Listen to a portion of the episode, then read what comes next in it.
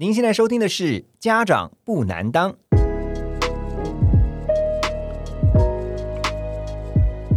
家长不难当是由线上学习平台 Snap Ask 时刻问专为青少年家长们所制作的节目。在这里，我们将会针对亲子教养的相关主题进行广泛的讨论。欢迎您和我们一起更了解您的孩子。在教育的路上，Snap Ask 在身旁，家长不难当。Hello，大家好，我是国民爸爸何荣，欢迎大家来到家长不难当。好，今天这一集的节目啊，我们特别要来聊一个爸爸妈妈都会非常关心的话题，就是怎么样做一个有智慧的陪考父母啊。其实孩子从小到大，这个大大小小的考试不断，当然有一些人生当中非常重要的考试，比如说呢，这个高中会考，比如说像这个大学，啊，考大学、考高中。呃，孩子们其实，在考前呢，就会开始焦虑，或者是紧张，甚至可能会陷入到一些比较负面的情绪。这时候，在旁边的我们，可能更着急的，会像是热锅上的蚂蚁啊，想帮忙，想要介入，想要参与，可是又不知道该怎么帮，总觉得想帮又帮不上忙。这时候该怎么办呢？还有，我们应该用一样什么样的心态啊，成为一个最佳的陪考员？好，所以今天呢，我们就要一起跟来宾。聊聊这个话题。好的，家长不难当。今天我们邀请到哪一位家长呢？他是我多年的好朋友哈，已经认识很多年了。然后我一直觉得，哎，奇怪，他怎么孩子都这么大了，还是不会变？一起来欢迎艺人小饼，小饼好，Hello，何荣哥好，听众朋友大家好，我是小饼。小饼真的好久不见，但是我发现其实你保养真好。没有，那是因为我靠了很多医美。但但是我跟你讲哦，你现在走出去跟你女儿在一起，因为你有一个女儿嘛，然后从小看她长大，泱泱。你现在走出去哦，你带着女儿，人家都不会觉得你是爸爸。我觉得你们俩好像，你现在人家出去，搞不好他。人家认为她是你姐姐，会不会？倒这倒没有。不过曾经有发生过一个蛮有趣，就是我们走在路上的时候，就是有一个婆婆就跟我们打招呼，就那婆婆就问我们说：“哎，你们差几岁？”我那时候就有点吓到，说：“为什么要问我差几岁？”我说：“哦，差二十四岁啊。”她说：“怎么差那么多？”我说：“因为我是她爸爸。”结果就吓一跳，因为她以为我们是兄妹。就感觉你的言谈当中有一点骄傲哈。因为我不知道，不知道是我该检讨还是我女儿该检讨。不过呢。他现在念大二，然后呢，念清华大学，哇，高材生，然后念教育，对不对？对对对。将来想当老师吗？呃，最大的那个目标呢，就是去中央研究院，哇，当研究生、研究员，对，研究员。然后呢，就是可能想要呃当旅行作家，嗯，然后呢，他还有第第三个，我觉得蛮另类的，哪一个？他想要考古。考古，对，所以他选择的路都跟人家很不一样。对啊，所以他是我说，那你可以去中国大陆啊。他说中国大陆被盗的被盗，然后 被发现的被发现，已经差不多结束了。他想要去玛雅文化。哎，看得出来，泱泱其实是一个很有自己想法跟主见的女生。所以我第一次听到他这样讲的时候，我其实蛮吓一跳的，因为跟我想的不一样。我本来以为说他。呃，新娘学校啦，或者是说哦，写写写小说啦什么的，嗯，就没有想到他的野心是就是展望世界的各个角落。可能祝福他哈，将来能够朝着自己的梦想。我觉得其实这么多年来，我一直看到小品你在跟你女儿相处上，然后你一直给她很大的空间。然后你也鼓励他自由发挥。今天请小饼来，主要是要聊我们今天的主题陪考哈，因为你也算是资深父母，当了至少二十年了嘛。你刚刚我们在闲聊说，你女儿现在已经二十岁了，所以你经历了陪她考高中、陪她考大学两次陪考经验，你觉得有没有什么特别不一样的？真的非常非常不一样，完全不一样。因为啊，考高中的时候，我我们俩特别紧张。就是他紧张，我也紧张。嗯，但考大学的时候，只有我紧张而已。那考高中为什么两个都紧张？因为他面对第一次人生大考嘛。因为考高中是第一个大考，考大学是第二个大考。嗯，所以他面对第一个大考的时候，他没有经验，所以他很紧张。但他有锁定他自己想要念的学校吗？呃，有有。对，虽然说他没有考上第一志愿，可是也是前三的志愿了啦，就是景美女中。嗯，哦，那那那时候呢？呃，第一次考试的时候的前一个晚上，她已经是国三的女生了，可是她跑来跟我睡，一起一起睡在同一张床上，因为太紧张的关系吗？太紧张的关系。然后我就像小时候一样念那个床床前的故事给她听，这样、嗯哼，有点有点回到小时候的感觉。那你你们那时候两个妇女都紧张，那你们怎么去克服那个紧张？而且是面对这种大考压力我告诉你，其实我装没事，其实我一直在装自然。但是他他走的时候，我就得得得得得一直很紧张。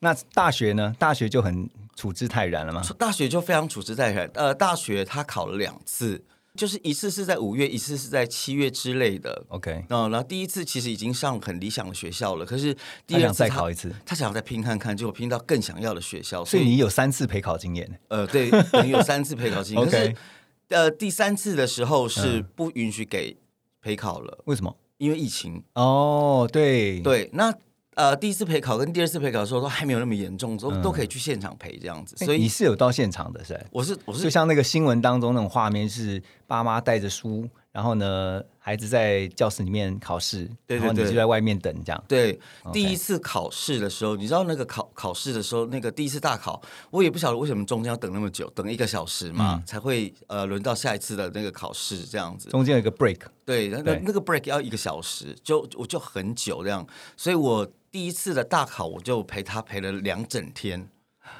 你两两整天都去，可是还好我们有手机嘛，所以也不会无聊到哪去。在外面打手机这样子，对对对哦划手机啊，对对对对哦对那你陪他考试的话，你有没有带什么东西陪着去？呃，第一一定要有扇子，而且你不要去拿那个补习班那无聊的扇子，因为一看就知道你是就是不专业的陪考家长。你要 什么叫专业的陪考家长？你要带着一把就是属于你自己，就是一打开之后呢，就可以金光闪闪，然后上面有钻石啊，然后还有就是扇上去的时候会有很多亮片飞出来那种，那才是专业，你知道吗你？真的带那种扇子去吗？我当然带这种扇，我做哇塞我做表演怎么可以不带这种扇子去？而且那种扇子还不会不容易被偷，对啊因为他知道那一把是你的。而且你知道，我那时候很想在我女儿后面摆两个圈大圈圈，就是那种 古代王妃的仪仗，你知道吗？那边走的时候会有仪仗这样子。你要去吓死谁啊？对他有就骂我说不要太夸张，可是嗯不，扇子是真的是需要，因为那个夏天呐、对哇，这烤季好对对可怕、对，啊扇子是需要的，因为、嗯呃，基本上就是我没有让他那么多的压力，就是他在等待的时候，我还一直紧紧黏在他身边。对所以我基本上都在教室外面，对或教室的某一个一个角落，没有、嗯没有冷气，所以我就用扇子扇这样子。啊，讲到这个陪考的这种，讲说应该要带的东西哈，这种陪考圣品哈，嗯其实网络上面也有。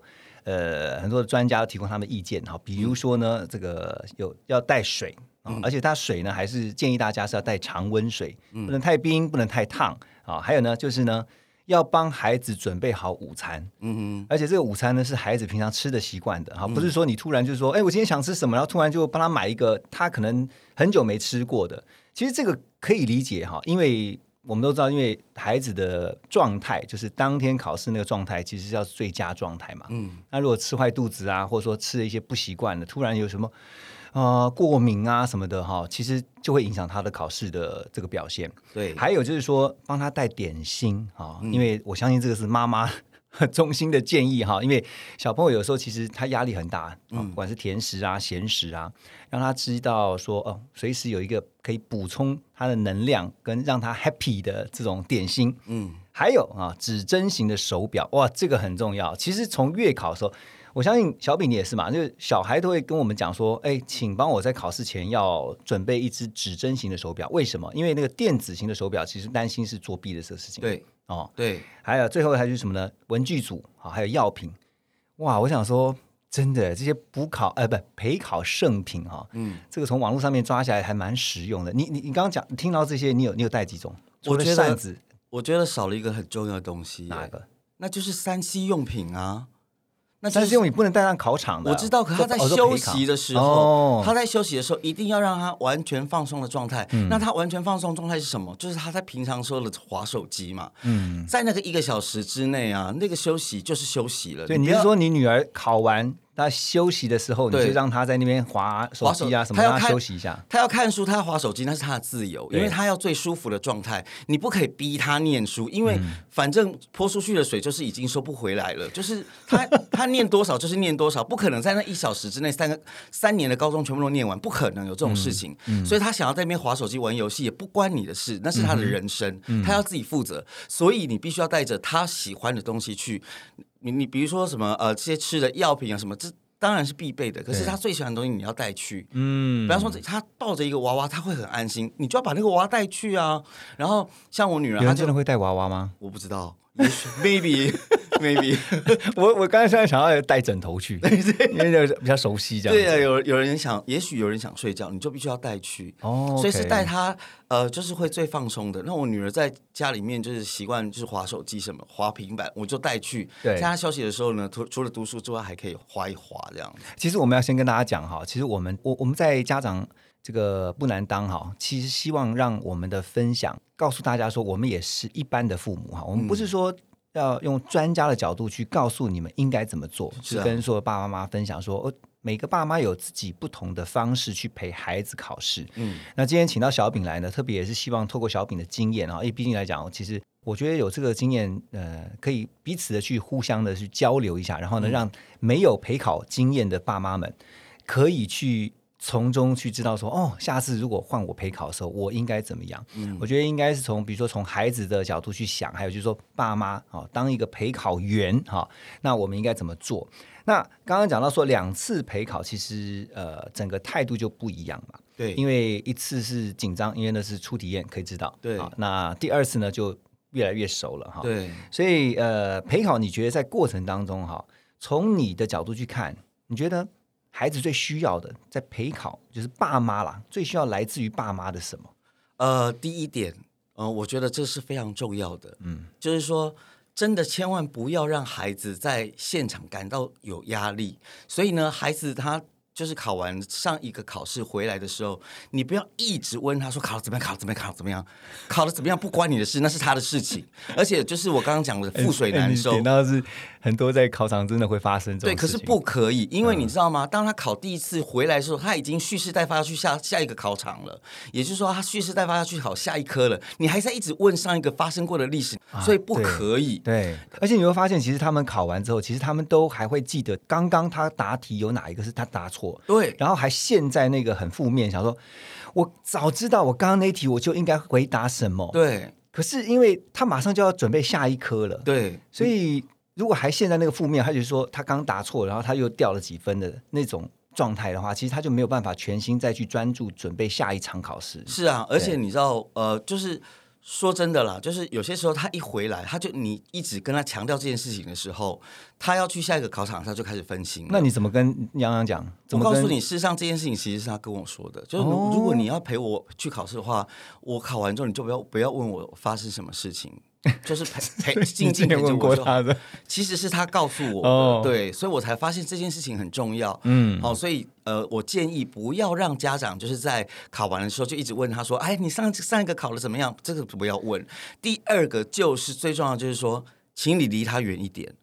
就是离他远一点。对，哦你知道吗？他在考试的时候，一定就是在休息的时候，三五成群跟他的朋友在那边念书、那边划手机，嗯那是他最放松的状态了。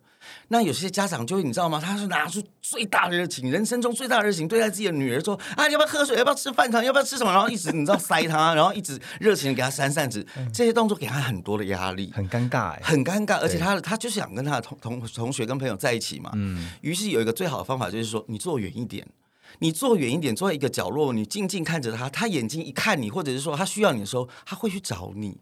你不要在那边热情，这个很重要对你不要在那边热情的付出，让他喘不过气来。嗯那我跟你讲，适得其反。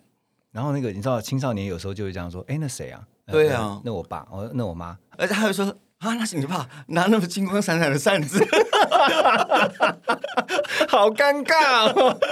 所以这两点一定要把握住，对不对？。对，一定要把握哎、住。其实我也是有这样的经验，因为我我很我几乎是没有，就是他们考完以后啊，我很少说怎么样考怎么样，我从来不会问这种问题。对对对对我只会说，哎、考完了，是哦，对呀，下一科是什么？对然后就跟他讲说，呃，下一科是英文啊，英文啊，哦，那你要不要先休息一下？我反而是想说，哎，你赶快，不是说你赶快说，你赶快去看而是说，哎，你要不要先休息一下，然后喘口气啊，喝个水啊？你需要什么？我我比较会主动去问说你需要什么。嗯，因为当你问这个问题的时候，其实他们会真正把说，哎，我现在需要，比如说我需要安静，嗯，哎，我我需要去上个厕所，我需要去跟同学先聊一下，划一下手机啊，看一看资讯啊什么的，放松一下。嗯，刚刚小米讲到一个重点啊，就是让孩子在那个考试跟考试的中间那个休息时间。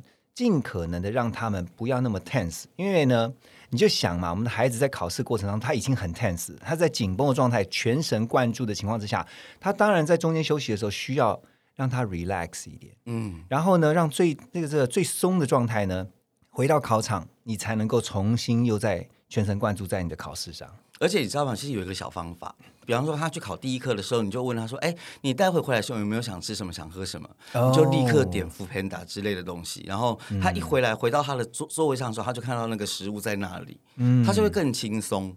然后呢，摆一个他最喜欢的，比方说手机啊，或者说轻松小物现身这样子。对对，让他就是很很 relax。好，讲到陪考这件事情啊，那小饼，你还记得当你还是学生的时候，那个时候你去考试？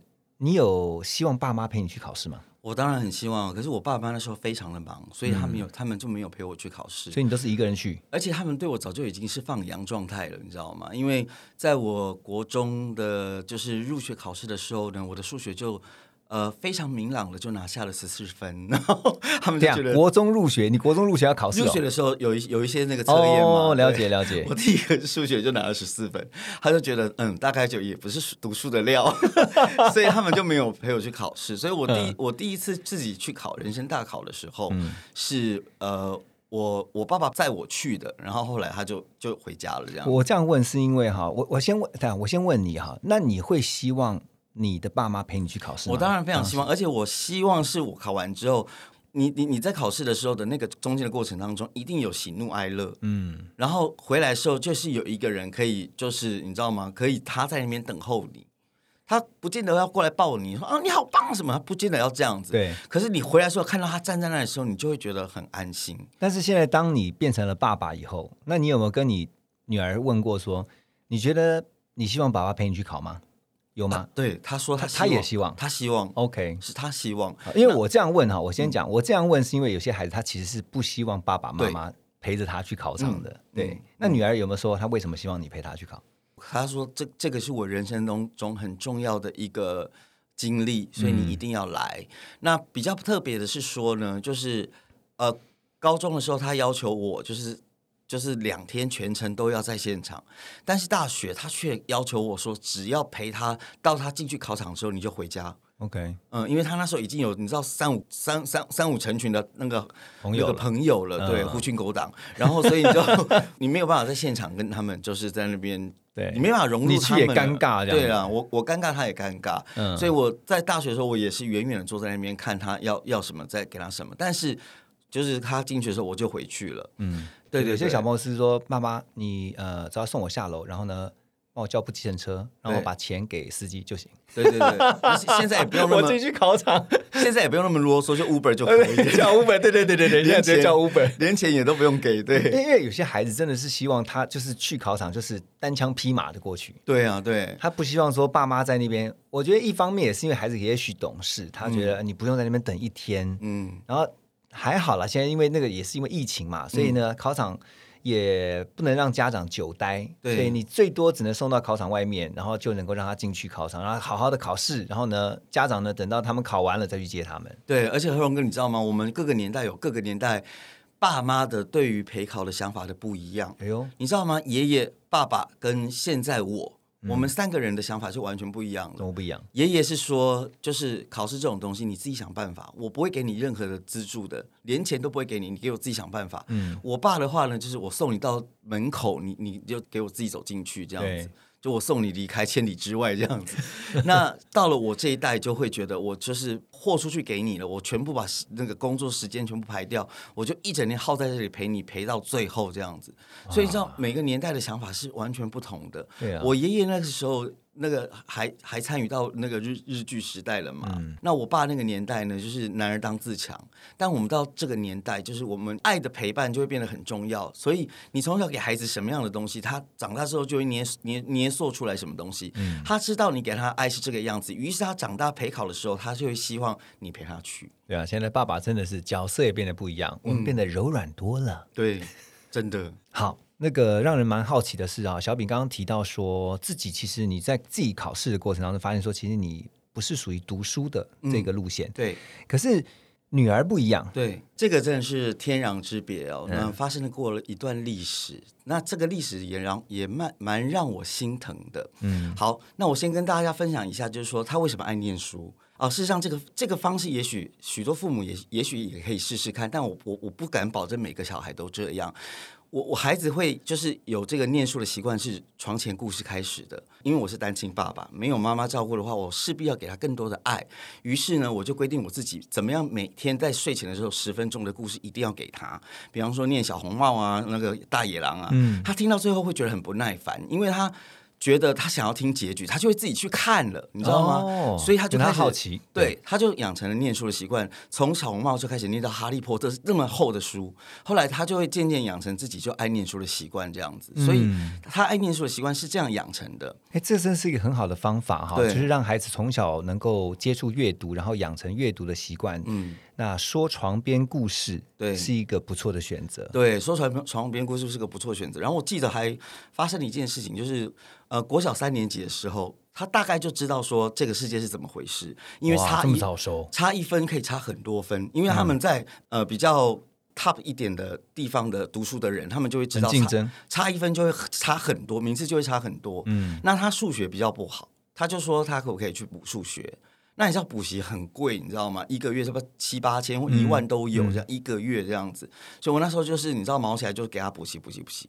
可是就是他三年级补习到中间一半的时候，就发生了一件事情，就我们家发生了一个大事，嗯，就我哥出事了，这样被警察抓。嗯，你知道我那时候我女儿真的也是，就是她，我觉得还蛮早熟的啦。就是说她听看到了这个事情的时候，她反而倒过来，就是她安慰我，就说。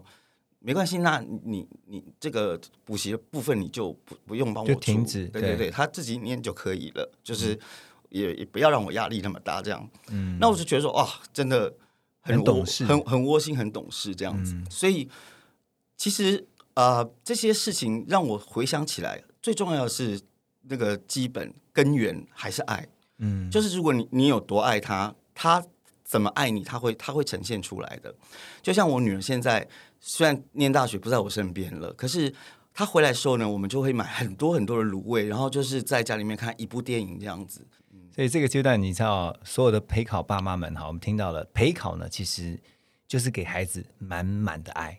好，陪考其实哦，不是只是当天那个，就是在考试的那个阶段。其实陪考其实有有时候我觉得是一段。蛮长的路了，时间。其实从他考前的复习，我觉得应该就算是一种陪考了。嗯，呃，如果我们把这个时间轴拉长一点，考前如果也算陪考的话，还有包括在考试当中，那我们刚刚讲的是考试当天，那考前呢，在那一段漫长的这个不算呃一段短的时间呢，那一段时间，你身为一个爸爸，你怎么去陪孩子面对考试？我觉得要这这个真的要看孩子哎，因为有的孩子就是喜欢念书，有的孩子就不喜欢念，所以呃，像我女儿刚何荣哥所说的这种考前陪考。他其实他大概超前部署，就是半年前就在弄了。嗯，他就在部署说，他每天要念多少书，然后每天就是要把多少的东西给写完。他自己有个读书计划，他有他有一个读书计划。嗯，所以他常常会去我们社区里面的那个图书室。那那个图书室就是你知道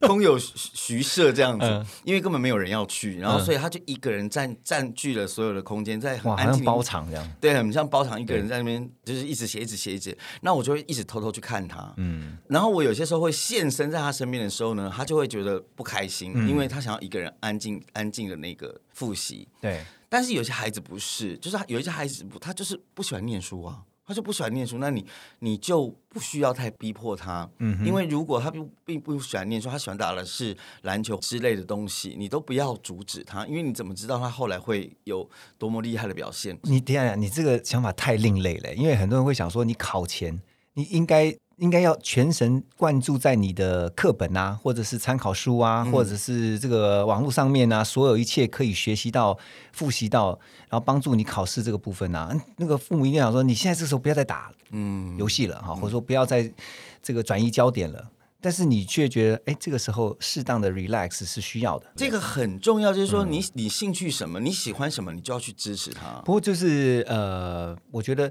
这个东西就是让孩子们自由去探索他自己的兴趣，然后呢，我相信他们一定会走出他们一条路。可是，在我们的亚洲的话，包括台湾在内，哈，其实都还是孩子们都总会有面对考试的这一天啦。对，所以今天我们特别聊陪考这件事情啊，我觉得就是父母的心态要健康，嗯，因为当父母的心态健康的时候，陪考心态健康，孩子们考试的心态就会健康。对，那我就很想问啊，你女儿有没有跟你讲说，哎，爸爸，如果我考不好怎么办？有。他是考前对，先先跟你讲，是先打预防针这样子呗。对他大概考前十几天就有跟我讲过这件事情了。那你在陪考这个准备他准备考试之前，听到说，哎，他如果有这种担心，你会怎么回答？我告诉你，我其实是比他更担心，而且我担心到很想跳楼。可是呢，我却跟他讲说，你要记得一件事情，我永远爱的是你，我不是爱你的分数。嗯，所以你考的怎么样，我都是爱你的。你今天。就是考了第一名的学校，这句话真心的吗？这真心的啊，真心的。我开玩笑，当然会觉得说分数蛮重要的。喂，可是可是我还是要还是要讲一句，就是说实实在在的，我们自己呃当父母亲的人都知道，最心甘的就是孩子孩孩子本身，对，而不是分数。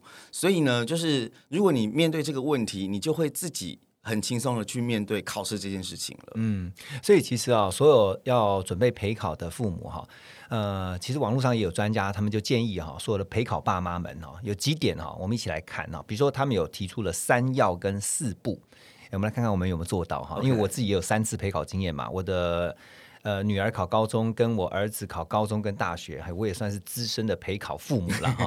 三要，第一个要是什么？要以行动取代唠叨。刚刚有讲，对不对？对，就是宁可这个行动其实也包括闭嘴。Shut up！就是听讲说，当孩子就这个这个已经够紧张，人家讲说，哎，怎么样？你现在看到哪里了？对不对？你的进度有没有跟上啊？然后呢，在考试当天讲说，哎，怎么样？刚考考怎么样？哈？啊，那题没有没你都没答对，我跟你讲，那个你只会给孩子更大的压力，所以呢，要以行动取代唠叨。哎，我觉得我们两个都有做到哈。嗯。第二个要善用客观的事实资讯啊，因为呢，他是说哈，管教青春期的孩子哈，要引用很多的客观事实的资讯，而不是说用一说哎。今天你考试相关的资讯哈，我告诉你一定要知道这些事情，而且你一定要吸收进去，然后你一定要买单。为什么？因为我是你老爸，我是你老妈。嗯，因为其实用第三人的那种客观的方式呢，孩子也比较能够接受。啊，第三要就是要使用自然合理的行为后果，这什么意思呢？就是说父母不做什么哈，也会自然发生的后果，就叫做自然的后果啦。好，那也就是说呢，不管考试，就像刚刚小品有提到了，考试哈，复习这件事情。孩子们自己知道说考试这件事情，不管你是用逼的，或是说你是呃让他自己就时间好做好管理，这些他都自己会去把时间安排好。嗯，你就要相信他会好好的复习，然后呢，你就是让他自然而然的去接受面对考试，还有呢最后考试的结果。那中间我觉得最重要的一个就是你就是去陪伴就好。嗯，对，我觉得就是去陪伴，对。那这个我们也做到，三要我们都做到，哇！掌声鼓励一下，太好了，太好了。四步是哪四步呢？第一个，小事不要一提再提哈，建议爸妈们要管大事，就是抓大不抓小啦，不重要的事情啊，尽量就让孩子做主就行了。第二个，不要翻旧账，嗯，不要翻旧账，就是说呢，就想说他上次就是没听你的话，所以就考烂了，嗯，然后呢，这一次呢，你一定要记得爸爸妈妈讲的话，不然的话，你就有可能重蹈覆辙，哈，这个就不要再翻旧账。还有，不要不要否定孩子。啊，孩子如果跟你讲说他考试的时候有什么想法或什么的，你不要急着去否定他。最后就是不要引发孩子的罪恶感，不要情绪勒索他，嗯，啊，意思就是说呢，嗯，就是孩子如果真的考不好了。我觉得是，你就陪着他一起度过。我相信每个爸妈其实都希望孩子在考试能够有一个好的结果。嗯，最后来，小饼，身为一个也是算资深的陪考父母哈，你也算过来人了。然后我觉得你女儿现在发展的不错啊，大学二年级一个开开心心的女孩，然后呢，将来也想要走这个研究这条路。对，你会怎么建议？现在如果仍然有忧虑啊，她在陪考的过程当中，他也茫茫惶惶，或者说他就是这个担心他自己好像。当爸妈，他希望好好的陪孩子考试，可是呢，自己会有很多的担心的。这些爸妈们，你会给他们什么建议？我会觉得我有一个建议，我希望大家是可以慢慢做到这件事情的，就是你一定要在考前的时候让他知道，说你真的是很爱他的。嗯。然后呢，第二点就是你必须要在啊考前的时候，你也许可以，比方说带他去吃饭啊，带他去放放松啊，风景区走一走啊什么的。因为比方说考前的一个礼拜，嗯，就得让他开始放松了。然后考前一周哈，嗯，考前一周就让他放，你不要在那边冲刺冲冲刺，让让他就是逼到一个更紧的地步。也许可以冲刺，但是一定要放松。还有就是你对于这个分数，就像刚那个何荣哥所说的这个否定感，对，就是你让他知道说这个分数根本没有那么重要。我我我我永永远爱的是你，所以你你就安心考考，这样我们就甘心接受这样子。所以就是好好的陪伴他，然后爱他，这样就可以了。你刚刚这样讲的时候，我就想到我去跑马拉松之前呢。马拉松比赛以前一个礼拜，如果前一天你还去跑的话，我跟你讲，你跑的那天哦，你就会觉得很吃力。对，如果是有跑步经验的这些朋友们，一定都知道，就是呢，跑前呢不能跑超超过度，嗯，因为你的肌肉会紧绷。对，我觉得考试也是一样。对啊，三号三号，我也觉得考试之前，如果你能够适度的放松，心态调整，然后说，哎，做做这个，不管是伸展呐，或者说心态啊，啊。让它稍微放松一点哈，就不会像一个橡皮筋一样紧绷在那个地方，然后到时候考试的时候很容易就也许就发生失常。对。然后我觉得在考前，然后鼓励孩子尽力而为。像我们家也是，我们常常跟孩子讲一句话，就是过程永远比结果重要。对对对。在过程当中你有尽力了，然后你考完之后呢，你只要问自己有没有尽力。嗯。如果有，那考试的结果即便不如你意，你都不要去。患得患失，嗯，因为你已经尽力了。对，你知道，因为有时候考试，我也觉得实力很重要，但是运气也很重要。对啊，对不对？所以，我所以真的就是。陪考有一个重点，就是你真的要去陪考，而不是去陪考。然后第二个陪是陪葬的陪，所以第一个陪考很重要，所以你不要变成第二个陪考。第一个陪是陪伴，对对对。所以好讲了那么多哈，还是希望所有的爸妈们哈，今天听完这一集之后呢，能够跟我跟小饼一样哈，我们一起学习当一个快乐的陪考爸妈、陪考父母。谢谢小饼的分享，谢谢。如果您喜欢《家长不难当》这个节目，除了订阅、分享给其他家长之外，也欢迎大家在 Apple Podcast 还有 Spotify 帮我们留下五颗星的评分哦。另外，我们在脸书也有《家长不难当》针对家长亲子讨论的社团，欢迎各位听众朋友们申请加入。社团当中会优先更新所有的节目资讯，也会分享最新的教育新知，而我何荣也会不定期的在社团里跟大家互动哦。好，那么今天的节目就到此告一段落了。祝福各位家长们都能拥有更融洽的亲子关系。Snapbacks 在身旁，家长不难当。我们下期见喽。